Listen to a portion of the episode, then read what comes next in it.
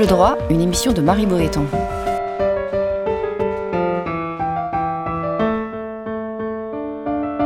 Entre le fort et le faible, c'est la liberté qui opprime et la loi qui affranchit. Aujourd'hui, quelle protection pour les lanceurs d'alerte avec Élise Van Beneden?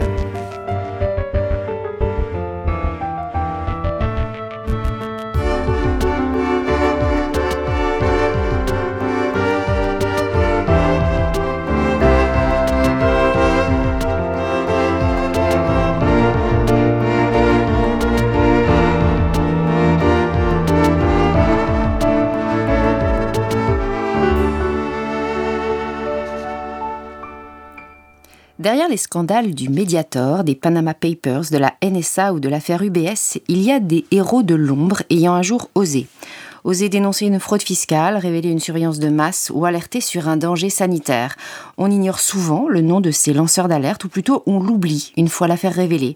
La société vante le courage d'un Edward Snowden ou d'une Irène Frachon, puis les laisse se débattre seuls face aux représailles, aux menaces de licenciement, aux poursuites en justice. Toutefois, les lignes bougent, et même vite. La loi Sapin 2, votée en 2016, a consacré le rôle des whistleblowers, comme on les surnomme les anglo-saxons. Une maison des lanceurs d'alerte vient même d'être créée à l'automne en France, ayant pour mission de les épauler. Gare toutefois, l'adoption courant 2018 de la loi sur le secret des affaires va à l'encontre de toutes ces avancées. Lanceurs d'alerte, figure de proue de nos sociétés contemporaines ou héros de l'ombre, condamnés à le rester. On en parle ici et maintenant. Bonjour euh, Elise Van Beneden, vous êtes avocate et administratrice de l'association Anticorps. Tout à fait. Alors pourquoi les, lanceurs d'alerte font-ils si peur? De, quoi sont-ils le nom? Qu'est-ce qu'ils remettent en question de si décisif, de si fondamental aux yeux des pouvoirs publics pour qu'on se montre si frileux à les défendre? Alors, les lanceurs d'alerte, en fait, ils, ont, ils sont vus de deux manières par la société euh, civile. Ils sont souvent vus comme des héros, mais en fait, euh, les cas les plus euh, nombreux de lanceurs d'alerte, c'est-à-dire ceux qui se déroulent dans le monde de l'entreprise, sont vus par l'entreprise comme des traîtres puisqu'ils ont révélé des, faits de leur employeur qui vont, selon eux, à l'encontre de l'intérêt général. Donc il y a de gros enjeux de savoir, de savoir-faire qui sont susceptibles d'être dévoilés, de scandales, de corruption. C'est tout ça qui peut faire peur au monde de l'entreprise? Oui, absolument. Alors, euh, on peut penser à des pratiques. Euh, vous voyez, par exemple, le dossier de Karim Balani, Balani euh, chez ArcelorMittal. il s'agissait de dénoncer des déversements d'acide dans la nature. si vous regardez le cas de Stéphanie Gibault, par exemple, elle a dénoncé des, pratiques d'encouragement d'évasion fiscale chez UBS. encore un autre cas qui est celui de Céline Boussier, qui est pas très connue, mais qui a, elle, dénoncé des, des sur des enfants handicapés. Pendant de longues années, avec une procédure judiciaire relativement longue. Oui, absolument. Elle a eu, euh, elle a eu je crois, plus de 5 ans de, procédure judiciaire. C'est-à-dire qu'elle elle va, elle va travailler tous les jours et elle est témoin de maltraitance et même de décès euh, d'enfants euh, handicapés, maltraités, incapables de se défendre. Bien évidemment, c'est quelque chose de, viscéral. On ne peut pas rester à regarder ça. Donc, elle a fait quelque chose, je ne sais pas si ça relève du, courage ou de, ou de l'humanité, mais elle s'est mise en avant, elle a pris des risques et elle a été licenciée, elle a eu des, procès pour, euh, pour diffamation. Aujourd'hui, sa situation... Euh, situation s'est calmée. Elle est euh, de fait, la ville a rendu militante alors qu'elle n'était pas avant. Elle a été très entourée et elle est aujourd'hui devenue administratrice de la maison des lanceurs d'alerte. Alors, euh, on dit que depuis 2016, la France s'est dotée d'une législation nouvelle avec la loi Sapin 2, comme je disais tout à l'heure. Est-ce qu'il est vrai qu'on est, enfin, la France est à la pointe maintenant du fait de cette législation et l'un des pays les, mieux dotés en la matière? Oui, alors euh, bon, chez Anticor, on a, on a un peu du mal à dire que c'est la meilleure législation au monde parce que, certes, si on fait la comparaison, euh, c'est vrai qu'il y, y, a pire partout parce que c'est un statut qui est, qui est vraiment très mal reconnu euh, dans, le monde entier. Donc on a cette loi euh, Sapin 2 euh, de 2016 qui définit en fait le lanceur d'alerte. Donc ça veut dire déjà qu'il faut rentrer dans une case et elle prévoit des règles pour que l'alerte soit reconnue comme une alerte, pour que le lanceur d'alerte soit protégé, notamment contre le licenciement, parce que c'est la c'est la c'est la sanction la plus commune pour un lanceur d'alerte. Est-ce qu'il y a un dispositif que vous, pourriez nous rappeler en quelques lignes d'alerte oui, à bien suivre sûr, en fait, quelque part Donc Sapin 2, ça concerne ça concerne le monde de l'entreprise très clairement clairement. Donc un salarié aujourd'hui qui est témoin d'une situation qui va à l'encontre de l'intérêt général et qui, qui veut lancer une alerte, euh, si on suit euh, la loi Sapin 2, il faut d'abord qu'il en réfère à sa propre hiérarchie, ce qui est quand même très compliqué. Vous allez voir votre hiérarchie pour dire que l'entreprise a des pratiques qui vont à l'encontre de l'intérêt général. Ah, désolé, mais quand même les cas où l'entreprise n'est pas déjà au courant sont quand même assez rares. Ou bien où l'entreprise ne veut pas le cacher, parce que vous pouvez lui dire, mais si elle le sait et qu'elle désire le cacher, qu'est-ce qui se passe? Bah, Elle va, elle va rien faire. Elle va rien faire, mais très souvent, en fait, euh, on va, on va voir la personne pour lui dire qu'elle se comporte mal, et la personne euh, va, va, probablement souvent réagir euh, par une sanction, qui est le licenciement. Donc ça veut dire qu'on impose au lanceur d'alerte une première étape qui va probablement conduire à son licenciement. Donc c'est quand même un dispositif qui est extrêmement dur. Et donc euh, donc ça, c'est la première étape, donc aller voir son employeur, sa hiérarchie. Et euh, il y a une deuxième étape euh, qui est de saisir la justice. Et si la justice ne fait rien dans un délai qu'on considère autour de, trois mois, c'est ce que dit la, loi Sapin 2, là, on peut aller voir les médias. Et les ONG oui, les médias, les ONG, euh, voilà. Donc, euh, alors pour les ONG, c'est un peu particulier parce que pour les médias, il y a vraiment cette règle en fait. Je crois que c'est euh, un deux paliers à respecter avant d'aller voir les médias. Si vous voulez aller voir une association comme Anticor avant avant de lancer une alerte, si vous voulez, vous pouvez nous communiquer les documents et puis nous, on peut se charger en fait du déroulé de cette alerte sans que le lanceur d'alerte se mette en danger. C'est ce qu'on essaye de faire parce que même si on fait du plaidoyer pour que le régime des lanceurs d'alerte soit amélioré. Aujourd'hui, ce qu'on constate, c'est que euh, ces personnes se sacrifient en fait. Ils sacrifient leur vie. Très souvent, ils sont licenciés. parfois, ils, sont attaqués, euh, agressés physiquement. Euh, licenciés, ça veut dire plus de ressources. Donc, et puis souvent licenciés pour faute grave. Donc, pas d'indemnité de licenciement. Et puis des années de procédure ensuite très coûteuses potentiellement. Des années de procédure. il faut payer des avocats pour se mm. défendre en diffamation. voilà, Est-ce qu'il y a possibilité dans cette procédure très encadrée, comme vous le, vous le dites très bien, de, de saisir le défenseur défenseur des droits en, parallèle Est-ce qu'on peut dire je ne, je ne vais pas avoir ma hiérarchie, je saisis le défenseur des droits? Oui, absolument. Il faut d'ailleurs saisir le défenseur, le défenseur des droits qui fait, euh, qui fait un excellent travail, absolument. Donc ça peut être une alternative au fait d'aller voir son supérieur hiérarchique qui peut être directement, voire personnellement impliqué ou bah, L'idée du texte, je vous dirais si on lit l'idée du texte, je dirais non, parce que l'idée c'est de, garder les choses en interne. Mais euh, le défenseur des droits, finalement, c'est ni un média, euh, ni, euh, ni une juridiction. Donc c'est à tenter. Le défenseur des droits arrive à donner des réponses dans, dans un délai d'un an. Quand il voit que c'est urgent, il se dépêche. Et il peut donner un avis qui va permettre au lanceur d'alerte de se défendre aussi par rapport à sa carrière, à son poste. Donc, ça peut être une très bonne idée on voit très bien dans, ce que vous décrivez les limites de, ce dispositif législatif. Est-ce que pour autant, depuis 2016, on a vu se multiplier euh, les saisines par des lanceurs d'alerte en, interne, donc les saisines in fine de la justice, où on n'a pas de statistiques susceptibles d'étayer une évolution euh, des pratiques Je ne pourrais pas vous donner de, statistiques du tout. Par contre, euh, c'est vrai qu'il y a eu une médiatisation des lanceurs d'alerte qui sont présentés un peu comme des héros, mais vous le disiez, qui sont un peu, bon, qui sont pas tellement soutenus sur le long Et ça, je crois pas que ça ait un très bon effet sur les lanceurs d'alerte parce qu'ils voient euh, ce qu'on met en avant, c'est les galères énormément.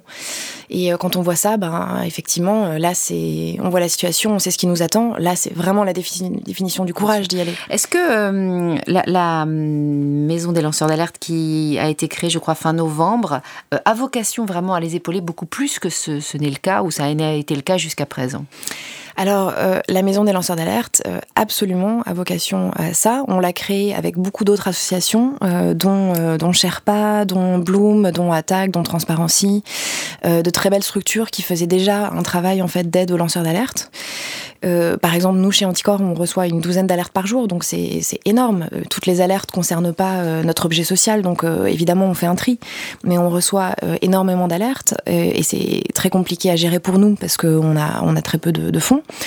Donc on s'est dit, tout ce travail qu'on fait de, chacun de notre côté, on va, on va mettre en commun nos expertises et nos expériences pour créer cette maison et, euh, et, réussir à trouver des ressources communes pour euh, gérer ce flot euh, d'alertes qui nous arrive. Et en plus de ça, qui est la gestion de l'alerte vraiment à un niveau juridique, c'est-à-dire expliquer à la personne qui va nous contacter est-ce qu'elle est un lanceur d'alerte en fait? Est-ce qu'elle va avoir cette protection? Parce que c'est quand même la clé de maintenant euh, du dispositif Sapin 2 de dire est-ce qu'on va être considéré comme un lanceur d'alerte ou pas? Donc la maison des lanceurs d'alerte va, va, donner cette première réponse en disant oui, on pense que vous êtes éligible à la protection prévue par la loi Sapin 2. Ensuite, elle va étudier le dossier, dire euh, ok, il y a un fondement juridique, euh, est-ce qu'on peut y aller, monter le dossier? Euh, elle va aussi donner de la médiatisation ce que ce qu'on faisait déjà chacun de notre côté. Et ce qui est nouveau par contre, et ça euh, on l'a on l'a développé parce que parce qu'on est témoin en fait de situations euh, très difficiles pour les pour les lanceurs d'alerte. Il y a un nouveau une de nouvelles deux nouvelles facettes qui sont un accompagnement social et un accompagnement psychologique. Parce que les lanceurs d'alerte en fait euh, ils se font tellement attaquer que très souvent ils font des dépressions et des dépressions extrêmement graves. Ça ça ça impacte toute leur vie, ça impacte leur couple très souvent, leur situation de de famille. On voit, beaucoup de dépression, beaucoup de divorces. Quoi. C'est, ce qu'on observe depuis des années. Donc on s'est dit qu'il euh, fallait les aider euh, aussi de ce côté-là et le social évidemment parce que euh, faut retrouver un boulot derrière. Et quand on a balancé son employeur, parce que c'est ça, c'est comme ça que c'est perçu. Quand on a balancé son employeur, on est très souvent blacklisté. C'est le cas de Karim Ben Ali par exemple qui cherche du boulot, qui a postulé à 160 et plus offres de travail et que personne ne veut engager parce qu'il a dénoncé un géant qui a des liens avec euh, énormément d'entreprises. Est-ce qu'on peut imaginer que cette maison des lanceurs d'alerte ait vocation à hum, gérer le, portage, si je puis dire, du dossier, afin que le lanceur d'alerte puisse, totalement rester anonyme? Alors ça, c'est encore des choses qu'on est en train de, définir parce que euh, donc la maison, elle a été créée euh, en, fin novembre et on est encore en train de voilà, de, se mettre d'accord sur les textes, les missions exactes, le cheminement de l'alerte. Euh, bien évidemment, si euh, le lanceur d'alerte est encore euh, anonyme, s'il n'a pas lancé l'alerte, c'est la, la, la, meilleure voie possible, euh, qui se mettent pas en avant et qu'une structure comme Anticorps ou d'autres structures lance l'alerte. Est-ce que la maison des lanceurs d'alerte le fera elle-même? Je ne peux pas vous répondre pour l'instant, mais cette maison-là, en fait, elle est, elle est composée d'administrateurs, associations qui, qui font ce travail-là depuis des années. Est-ce qu'on pourrait imaginer à l'avenir qu'elle puisse aider des, étrangers qui, euh, je sais pas, on pense au LuxLeaks au Luxembourg, on pense au Dieselgate en, Allemagne, on pense à certains Américains qui ont pu être inquiétés. Est-ce qu'elle n'a vocation à s'occuper que de cas franco-français ou pas nécessairement?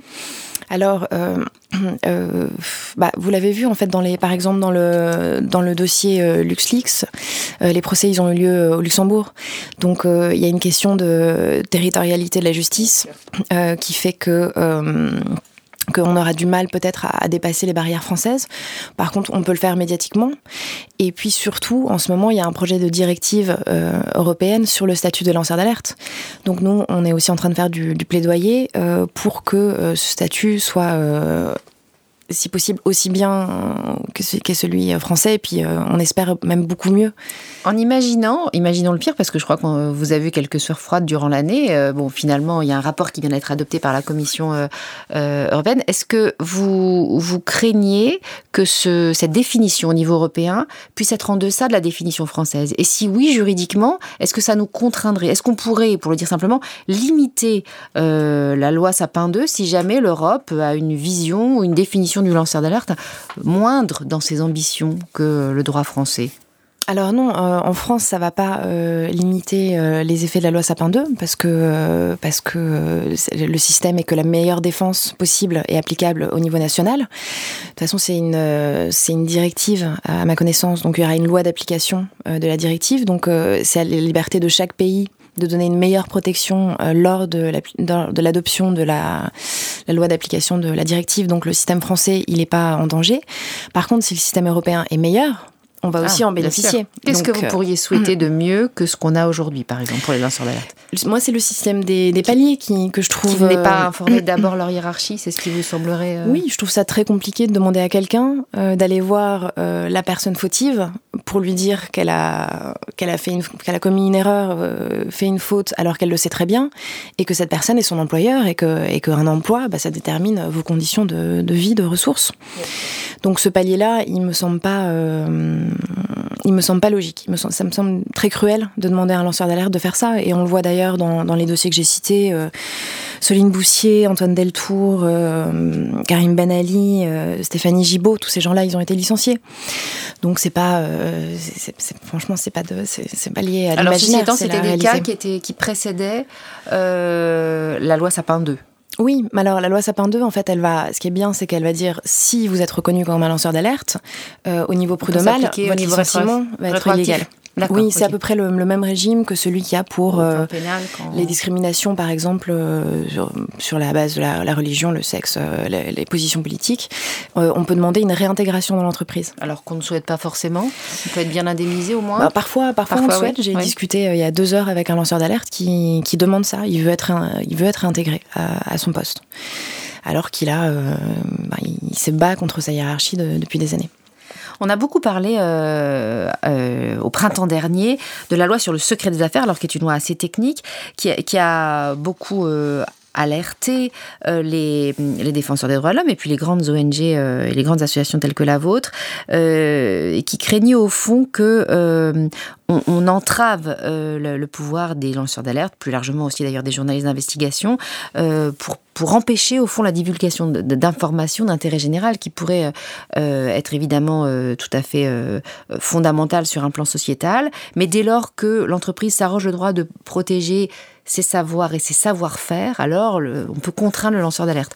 Vous avez demandé avec d'autres à ce que le Conseil constitutionnel invalide cette loi, ça n'a pas été le cas, et d'ores et déjà on voit que euh, ce secret des affaires a été invoqué euh, deux fois récemment sur la nouvelle formule du Levothyrox, où euh, l'agence du médicament s'est opposée à ce qu'on transmette des informations sensibles en la matière en invoquant le secret des affaires, et puis plus récemment le journal Le Monde n'a pu avoir accès à un certain nombre de documents concernant les implants médicaux euh, qui ont défrayé la chronique.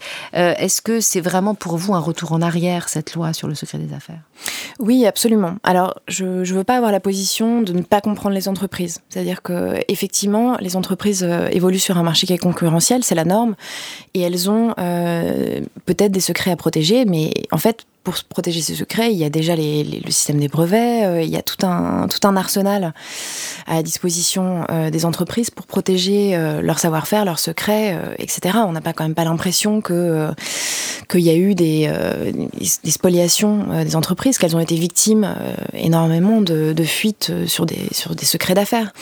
Donc on, a, on a cette loi qui est arrivée et très sincèrement on s'est dit mais en fait ça, ça vise forcément les médias et les associations qui embêtent qui embêtent les entreprises. Et, euh, et donc on s'est on s'est tout de suite mais tout de suite euh, opposé à, cette loi et c'est le cas de, de, tous les médias. Il y a eu plusieurs collectifs, euh, le collectif On ne se taira pas, le collectif Stop Secret des affaires. Il y a énormément de personnalités, la plupart des, des, ONG, mmh. énormément de journalistes, c'est bien normal, qui sont euh, opposés à cette loi parce que on, parce qu'on pouvait l'opposer à tout le monde en fait. On aurait pu dire que cette loi était cantonnée à la concurrence, donc on aurait pu l'opposer qu'à un concurrent, mais en fait on peut l'opposer finalement à des associations par exemple.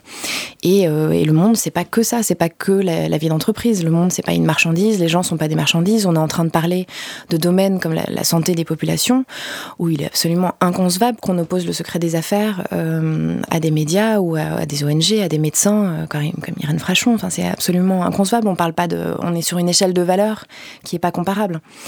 Et euh, quand même, cette loi, elle prévoit des exceptions. Donc la loi a été adoptée, euh, ensuite le Conseil constitutionnel a, validé la loi, mais il avec des réserves d'interprétation. Alors c'est pas vraiment des réserves d'interprétation stricte, mais il a rappelé dans ses considérants qu'il euh, y avait trois exceptions. Ces exceptions, c'est euh, quand on révèle un secret dans le but de protéger l'intérêt général et de bonne foi, quand on révèle une activité illégale de bonne foi. Donc ça c'est en fait ça renvoie au lanceur d'alerte, hein, c'est ça la, la définition. Il y a une deuxième exception qui est la liberté d'expression et de communication, donc ça renvoie au droit de la presse, euh, des médias. Et il y en a une troisième qui est la protection euh, d'intérêts légitimes reconnus par le droit de l'Union européenne. Bon, on voit bien qu'en fait, euh, ces, ces, exceptions, elles vont être façonnées euh, par les juges, parce que pour l'instant, elles sont euh, quand même assez, assez, vagues. Larges et floues dans leur. oui, oui. Bon, ça c'est justement, c'est pour ça qu'on est, on n'est pas complètement désespéré, mais on, on veut que ce combat, qu'il y ait une vraie réflexion des juridictions et qu'il y ait un vrai combat si, si l'esprit de la loi est détourné. Et en fait, vous avez cité tout à l'heure le litige du Monde. ce qui s'est passé dans ce litige, implants médicaux. Voilà, ça concerne le dossier des implants médicaux, donc où on soupçonne qu'il y ait au moins une, centaine de, milliers de morts. Hein. On est en train de parler de, de la vie et de la mort de, de populations. Et euh, Stéphane Aurel, la journaliste du Monde, a fait des demandes d'information à un laboratoire qui est un laboratoire euh, public qui donne des, des certifications pour euh, les implants, les pacemakers, euh, des choses quand même qu'on introduit dans, dans, le corps et qui ont, vocation à, à guérir ou, ou, à aider des personnes qui ont des, des problèmes de santé. Et elle s'est vue, euh, alors, alors elle s'est vue opposer un refus par le laboratoire. Ensuite, elle a saisi la CADA. C'est une procédure qui est, qui est normale, qui est obligatoire d'ailleurs. On doit saisir la CADA euh, d'une euh, du refus de demande d'accès à un document administratif. Et la CADA a interrogé le laboratoire et c'est le laboratoire qui a, qui a répondu. Et la CADA répond au Monde euh, qu'ils ne peuvent pas donner les informations à cause du secret des affaires. Donc là, on est complètement sorti de l'idée du texte, ou en tout cas des, des, des exceptions qui étaient prévues par le texte, puisqu'on oppose à un média euh, sur une question de santé publique Oui, on oppose à une cellule d'investigation qui enquête sur une question de santé publique euh, le secret des affaires. Donc ça, c'est absolument intolérable et il faut absolument pas que ce... Il n'y a pas de possibilité de faire appel de ce refus de la CADA, euh, administrativement, judiciairement Alors le Monde, en fait, a déjà saisi le tribunal administratif et Anticor, avec d'autres associations, est en train de, de, préparer une intervention dans ce procès, probablement d'une vingtaine, voire d'une quarantaine d'associations et de médias. Donc prochainement Prochainement, absolument. Prochainement. Probablement au mois de février. Quand vous, vous parliez euh, de, de, des, des, limites euh, à, ce, à ce, ce, texte sur le secret des affaires, vous parliez de la bonne foi, de la liberté d'expression, de l'intérêt légitime. Euh, ça veut dire que toutes ces, ces, ces limites ces, vont être façonnées par la jurisprudence à venir? Oui, et euh... en fonction des affaires, au fil du temps, au fil de l'eau, ouais. euh, on, on, il faudra voir ce que les, les hautes juridictions euh, façonnent comme définition, c'est ça? Oui, enfin, en, en, même temps, si vous voulez, moi, ce qui s'est passé dans le, dans, le pro, dans le procès du Monde est intolérable. Il n'y a, a, pas d'interprétation, en fait. C'est même pas là, on n'est pas sur le sujet de façonner, on est sur le sujet de, de protéger des libertés fondamentales. Et c'est la décision de la CADA est, est, très surprenante, en fait, parce que sur, sur ce point-là, au moins, le texte est pas compliqué. On vous dit, euh, ça ne doit pas euh, porter atteinte à la liberté d'expression et de communication. La liberté d'expression et de communication, elle est déjà définie. Donc, euh, ça devrait même pas exister. Par contre, quand on parle de protection d'intérêts légitimes reconnus par le droit de l'Union européenne, c'est vrai que ça renvoie à, d'autres décisions, à d'autres principes, et que peut-être il va falloir, euh, voilà, que, les, que, les, que les juridictions précisent ça. Mais c'est pour ça qu'il faut, il faut donner de l'importance à ce combat, à ce combat procédural. Je, je reviens sur ce que vous disiez tout à l'heure sur l'Europe, est-ce que vous avez le sentiment que euh, d'autres pays se mobilisent, que vos alter ego, si je puis dire, euh, de l'autre côté de la frontière, se mobilisent euh, de manière très très volontariste? Est-ce que vous pensez que la France peut être amenée à, faire, à bouger ses lignes du fait de la mobilisation européenne ou est-ce qu'elle est plutôt à la pointe de ce combat? Alors, c'est vrai qu'en Europe, on n'a pas euh, énormément vu une mobilisation. Il y a eu quand même des gros dossiers. Par exemple, en Roumanie, on a vu des, des, des soulèvements euh, nouveaux, hyper, euh, très intéressants. Mais en fait, le débat, euh, c'est pas tellement euh, un débat public dans, dans, les, dans les autres pays. c'est souvent les gouvernements qui interviennent pour dire quel type de protection ils veulent. Et par exemple, heureusement, là, c'est pas le cas de la France, mais il y a des pays qui ont demandé à ce que la, la directive de protection des lanceurs d'alerte ne concerne pas les dossiers fiscaux qui est très grave parce qu'on voit qu'une partie quand même des, des, des, grosses affaires récentes, elles concernent des dossiers fiscaux, elles concernent des dossiers euh, HSBC, exactement, de l'évasion fiscale ou de l'optimisation fiscale.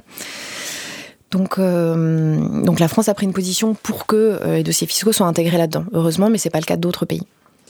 Euh, vous, disiez tout à l'heure, et c'est vrai que c'est assez paradoxal, plus on parle du quotidien des lanceurs d'alerte et surtout des obstacles qu'on leur a opposés, euh, quelque part plus ça peut euh, inciter la population à, à exiger des pouvoirs publics qu'ils se bougent en faveur de ces lanceurs d'alerte, mais ça peut aussi dissuader beaucoup de gens de parler, paradoxalement. Est-ce qu'on n'est pas face à quelque chose de très paradoxal sur un plan médiatique?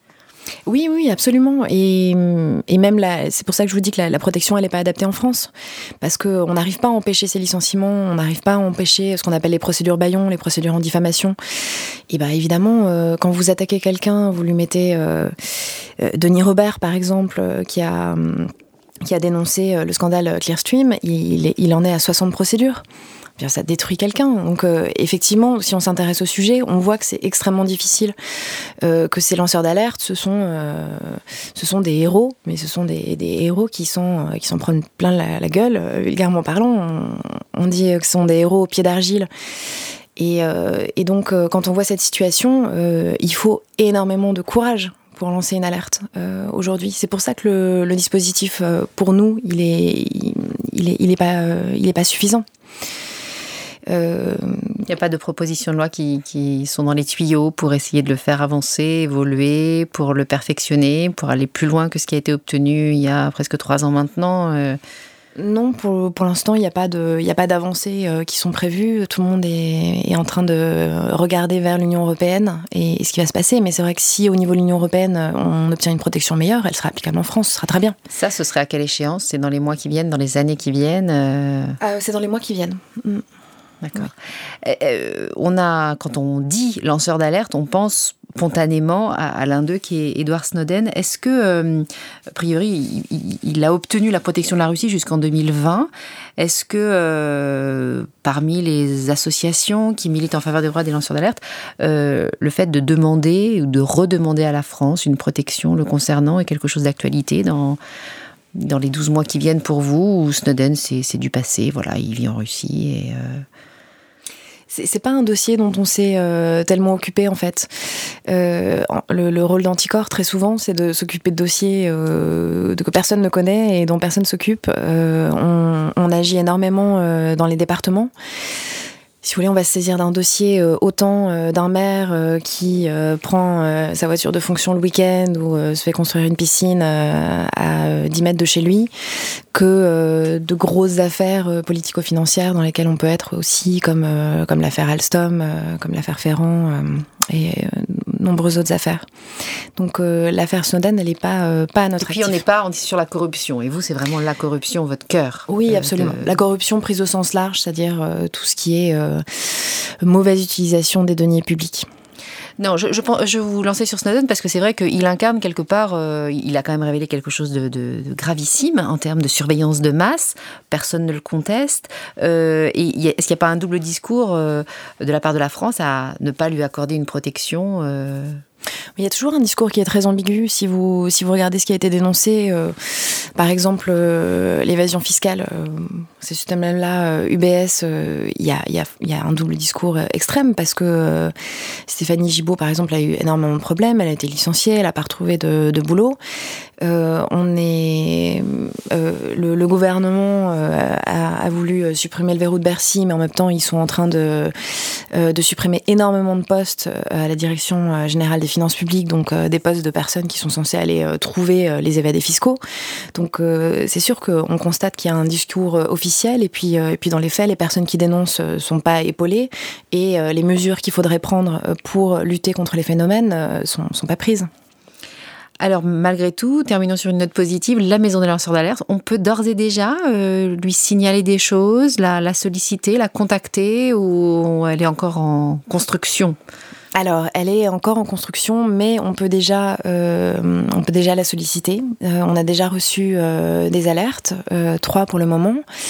Et euh, donc vous pouvez déjà écrire, enfin, les personnes qui pensent euh, être en présence euh, d'une alerte peuvent déjà solliciter la maison des lanceurs d'alerte, ne serait-ce que pour demander s'ils ont le droit à la protection, qu'est-ce qu'ils peuvent faire, et voilà, on fera tout ce qu'on peut pour, pour donner une réponse rapide, pour les aider à pas faire de faux pas surtout, à se protéger au maximum, et, et, répondre, et répondre à leurs besoins.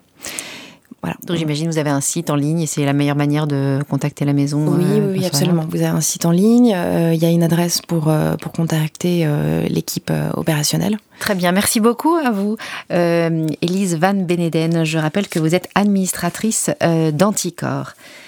Cette émission a été préparée par Marie Boéton avec à la technique Lucien Auriol et à la coordination Camille Bloomberg.